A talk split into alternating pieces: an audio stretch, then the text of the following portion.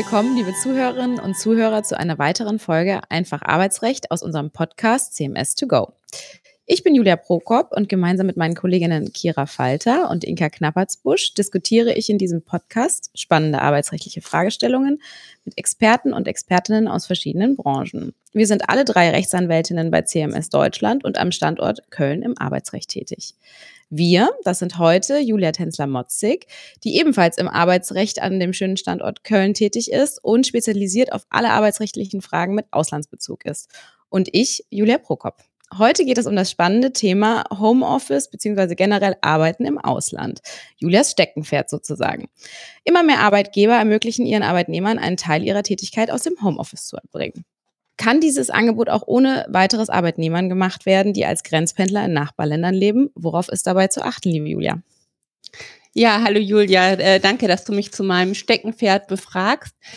Das ist im Regelfall unproblematisch, weil ähm, Menschen, die nah an der Grenze leben, hier bei uns in Deutschland ja meistens EU-Bürger sind. Die können dann entweder als Deutsche in Österreich, Frankreich, Niederlanden, welches Land es dann betrifft, ähm, ohne weiteres arbeiten oder eben halt in ihrem Heimatland, wenn es zum Beispiel Österreicher sind, die für ein bayerisches Unternehmen tätig sind. Da haben wir vom Aufenthaltsrecht schon mal kein Problem. Mhm. Man muss aber einige andere Rechtsgebiete beachten und insbesondere das Sozialversicherungsrecht sollte man sich da genauer anschauen. Aber ganz kurze Frage zu der ausländerrechtlichen Thematik. Da gibt es ja auch Besonderheiten, wenn man jetzt zum Beispiel einen Arbeitnehmer hat, der tatsächlich kein EU-Bürger ist. Was muss man denn da als Arbeitgeber beachten in dieser Konstellation? Oh ja, das muss man immer beachten und da muss man auch als Anwalt möglichst sofort fragen, welche Staatsangehörigkeit mhm. hat der Arbeitnehmer denn. Das Problem ist, dass jemand, der eine Aufenthaltsgenehmigung und auch eine Arbeitserlaubnis für Deutschland hat, eben nicht ohne weiteres auch zum Beispiel in Österreich oder Frankreich arbeiten dürfte. Unsere Aufenthaltstitel sind da vom Namen manchmal so ein bisschen irreführend. Also mhm. ganz bekannt ist ja diese blaue Karte EU. Da steht EU drauf, aber letztendlich beinhaltet das nur einen nationalen Aufenthaltstitel nach deutschem Recht. Und mit der blauen Karte EU aus Deutschland kann man jetzt zum Beispiel nicht in Österreich oder Frankreich arbeiten. Die haben zwar auch eine blaue Karte, weil das ganze System auf einer EU-Richtlinie beruht, aber es sind halt einzelne nationale Aufenthaltstitel, die auch einzeln beantragt werden müssten. Und da stößt man leider meistens an die Grenzen und kann dann Staatsangehörigen, ich weiß nicht, aus Brasilien oder den USA eben nicht ohne weiteres das Homeoffice in Österreich oder Frankreich ermöglichen.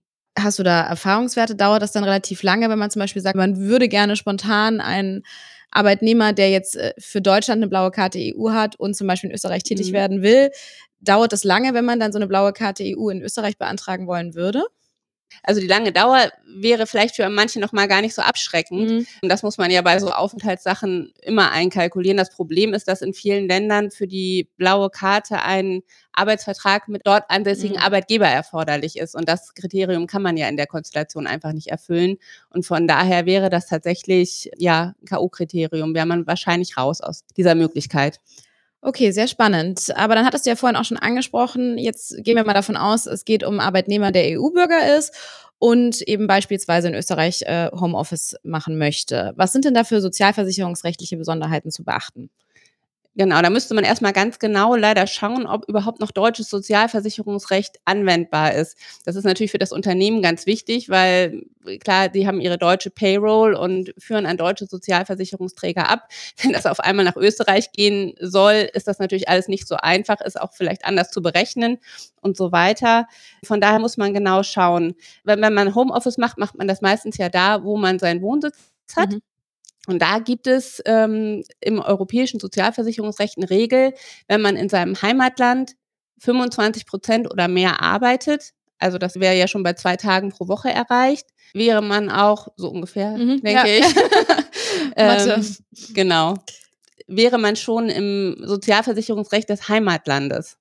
Okay. Und da gibt es dann auch keine Wahl. Das liegt das, legen die europäischen Verordnungen so fest ja, das bedeutet, man müsste in Österreich Sozialversicherungsbeiträge abführen auf das gesamte Gehalt und müsste da natürlich dann auch, ja, je nach Land mehr oder weniger kompliziert registrieren, abführen und so weiter, was für viele Unternehmen eigentlich einen Aufwand bedeutet, die nicht eingehen mhm. möchten oder eben zusätzliche Kosten, weil man vielleicht dann vor Ort äh, so einen Payroll-Anbieter einschalten müsste. Das heißt, es macht eigentlich Sinn, wenn man eine Homeoffice-Tätigkeit im Ausland maximal unter 25 Prozent erlaubt, richtig?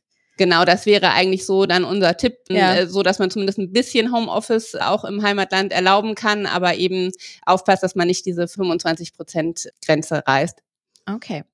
Ja, und dann gibt's noch dieses schöne Wort, was äh, wahrscheinlich viele Arbeitgeber schon kennen, das Thema A1-Bescheinigung. Was muss man da in diesem Zusammenhang beachten und wo wird die beantragt? Dann fange ich mal mit der zweiten Frage an. Wo wird beantragt? Immer im Heimatland des Arbeitnehmers, also Wohnmitgliedstaat nennt sich das in den Verordnungen. Und äh, wenn wir mal bei unserem Österreich-Bayern-Beispiel bleiben, wäre halt der Wohnmitgliedstaat Österreich und da bei der zuständigen Behörde würde man die A1-Bescheinigung bekommen. Zur zweiten Frage, was ist das genau, warum brauche ich das? Ähm, viele kennen das, glaube ich, so von Dienstreisen und Entsendungen. Da gibt es ja auch eine A1-Bescheinigung. Es gibt diese A1-Bescheinigung aber auch für Mitarbeiter, die in zwei unterschiedlichen Mitgliedstaaten tätig werden, also die regelmäßig mal in Deutschland, mal in Österreich arbeiten. Da wird dann einfach nach diesen Regeln, die wir gerade schon besprochen haben, also insbesondere diese 25-Prozent-Regel und da gibt es dann auch noch so ein paar Feinheiten, danach wird dann entschieden, dass der Arbeitnehmer dann beispielsweise nur in Österreich oder nur in Deutschland tätig ist und dafür braucht er dann die A1-Bescheinigung, weil die dann natürlich auch wieder dem jeweils anderen Land nachweist, ist schon richtig, dass hier keine Sozialversicherungsbeiträge gezahlt werden. Okay, und mich interessiert wieder die Dauer tatsächlich. Mhm. Wie lange dauert denn sowas, wenn man sowas beantragen würde jetzt in Deutschland? Dafür müsste natürlich der Mitarbeiter den Wohnsitz in Deutschland haben, aber wie lange würde das in so einem Fall dauern? Genau, also beispielsweise umgekehrter Fall, österreichisches Unternehmen Mhm. und der Mitarbeiter wohnt aber in Deutschland und möchte da im Homeoffice arbeiten. Also normalerweise, wenn das Unternehmen das beantragen kann, bei der Entsendung geht das ja total schnell.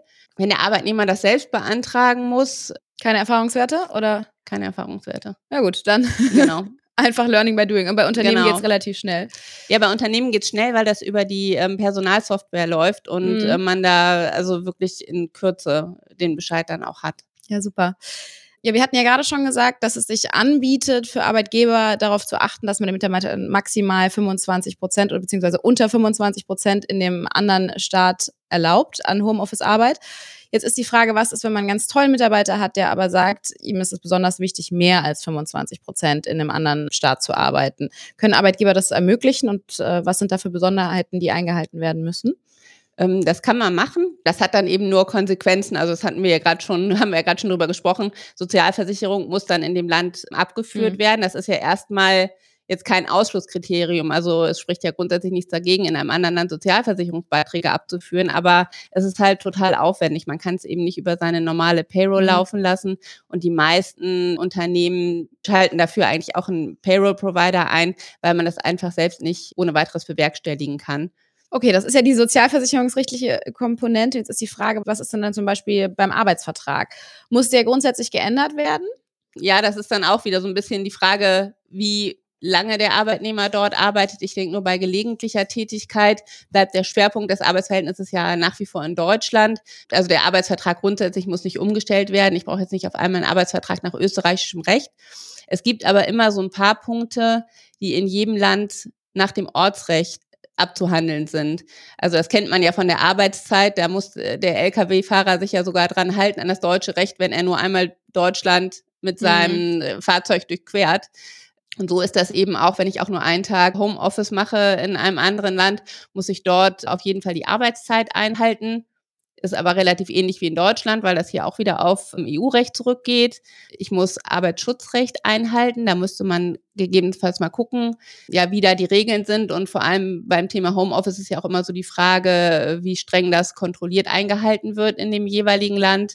Mhm. Also ob da zusätzliches zu beachten ist. Mindestlohn ist dann in der Regel kein Thema, wenn das Arbeitnehmer sind, die eben solche äh, Dinge angeboten bekommen. Aber das wäre theoretisch auch ein Thema, wo man eben die Regeln des Arbeitsortes einhalten müsste.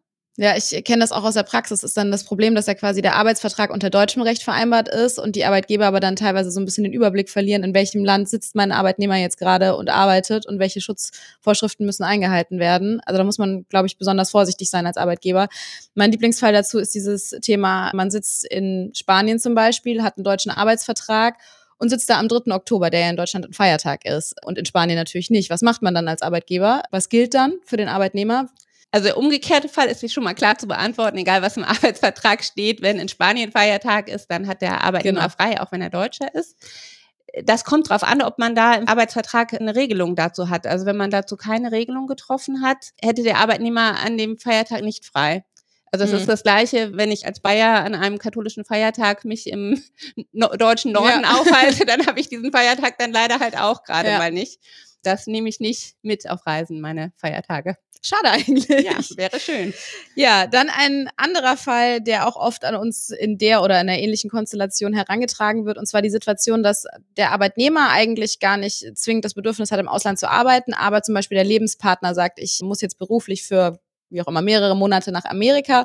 Und dann will natürlich der Arbeitnehmer seinen Lebenspartner begleiten und kommt da mit. Oder möchte da zumindest mitkommen. Ist das dann so einfach möglich? Kann man das seinen Arbeitnehmern erlauben? Also ganz so einfach äh, geht das nicht. Also es gibt natürlich durchaus Unternehmen, die das einfach mal so erlauben oder gab es in der Vergangenheit. Ich glaube, da ist die Sensibilität auch schon größer mittlerweile. Also man kann das möglich machen, aber es sind ein paar Punkte zu beachten. Es ist auf jeden Fall so, dass man erstmal schauen muss, ob äh, der Ehemann, Ehefrau, der dann begleitet, auch dort eine Arbeitsgenehmigung hat. Also muss man schauen, was für ein Visum da ausgestellt wird. Also das ist dann so, was weiß ich, in den USA nennt sich das dann Spouse-Visa, also so ein Ehegattenvisum. Und da gibt's aber irgendwie ganz viele verschiedene Buchstaben von Visaarten. Und manche erlauben eben direkt äh, eine Beschäftigung aufzunehmen, manche erlauben das nicht. Und wenn das erlaubt ist, dann sind wir sozusagen über die Hürde Aufenthaltsrecht schon mal hinweg. Dann wäre das äh, aus der Sicht möglich, äh, stellen sich aber noch ein paar weitere Fragen. Wieder das Thema Sozialversicherung. Eine A1-Bescheinigung hilft uns natürlich bei den USA auch nicht weiter, weil das so ein Thema ist, was es nur innerhalb der EU gibt. Es gibt aber sowas ähnliches. Mit einigen weiteren Ländern hat Deutschland Sozialversicherungsabkommen abgeschlossen. Und auf Basis dieser Sozialversicherungsabkommen können eben auch Bescheinigungen ausgestellt werden, im Prinzip vom Sinn und Zweck genauso wie die A1-Bescheinigung, die dann sagen, hier der Arbeitnehmer bleibt in bestimmten Sozialversicherungszweigen in Deutschland weiterversichert und wird in diesen Zweigen im Gastland, also hier zum Beispiel in den USA, von der Versicherung ausgenommen. Meistens umfassen diese Sozialversicherungsabkommen aber nicht alle Versicherungszweige. Also bei den USA ist das zum Beispiel nur die Rentenversicherung. Dann müsste man gucken, was ist mit den übrigen Versicherungen. Da bleibt uns dann eigentlich nur der Blick in unser äh, deutsches Sozialgesetzbuch. Sozialgesetzbuch 4 gibt es eine Regelung zur Entsendung. Da wird äh, die sogenannte Ausstrahlung beschrieben. Ausstrahlung heißt einfach, unser deutsches Recht strahlt in so einem Fall eben bis in die USA und gilt auch dort für den Arbeitnehmer unter bestimmten Voraussetzungen. Ähm, zu den Voraussetzungen gehörte eigentlich ganz lange nach herrschender Meinung immer, dass man gesagt hat, der muss auf Veranlassung des Arbeitgebers in das andere Land gegangen mhm. sein. Das wäre ja hier eigentlich nicht der Fall. Veranlassung ist ja eigentlich der Job vom Lebenspartner Ehegatten. Aber ganz kurz, das hat man ja eigentlich auch, wenn man Homeoffice im EU-Ausland macht, dann ist ja meistens auch nicht auf Veranlassung des Arbeitgebers, oder? Genau, bei der EU haben wir halt den Sonderfall, dass wir dann auch den Fall geregelt haben, dass ich gleichzeitig in zwei Mitgliedstaaten arbeite und dass mhm. es dafür eine Regelung gibt. Das gibt es aber außerhalb Europas so nicht. Mhm. Sprich, wir haben entweder eine Entsendung für die Themen, die vom Sozialversicherungsabkommen geregelt sind, können wir vielleicht nochmal eine Sonderregelung finden, eine mhm. sogenannte Ausnahmevereinbarung. Aber für alles andere haben wir eigentlich nur die Chance für den Verbleib in den Sozialversicherungen, wenn das Ganze eine Entsendung ist. Und da hat der Spitzenverband der gesetzlichen Krankenkassen Richtlinien rausgegeben, wann sie diese Ausstrahlung sehen. Und da findet man, dass eben neben der Veranlassung durch den Arbeitgeber, also dass die Reise durch den Arbeitgeber veranlasst ist, das auch ausreicht, wenn der Arbeitgeber dieser Reise zustimmt. Mhm. Das haben wir ja in dem Fall, wo der Arbeitgeber sagt, ja, Hauptsache der Mitarbeiter oder die Mitarbeiterin mhm. arbeitet für mich weiter, ist mir eigentlich egal, ob vom Homeoffice in Deutschland oder vielleicht dann eben auch in den USA, so dass wir hier auf eine Entsendung kommen und dann können wir einfach nach Sozialgesetzbuch 4 bei der Einzugsstelle beantragen, dass festgestellt wird, dass eine Entsendung vorliegt und eben damit auch der Verbleib in den deutschen Sozialversicherungen klar ist. Puh, das klingt ziemlich kompliziert.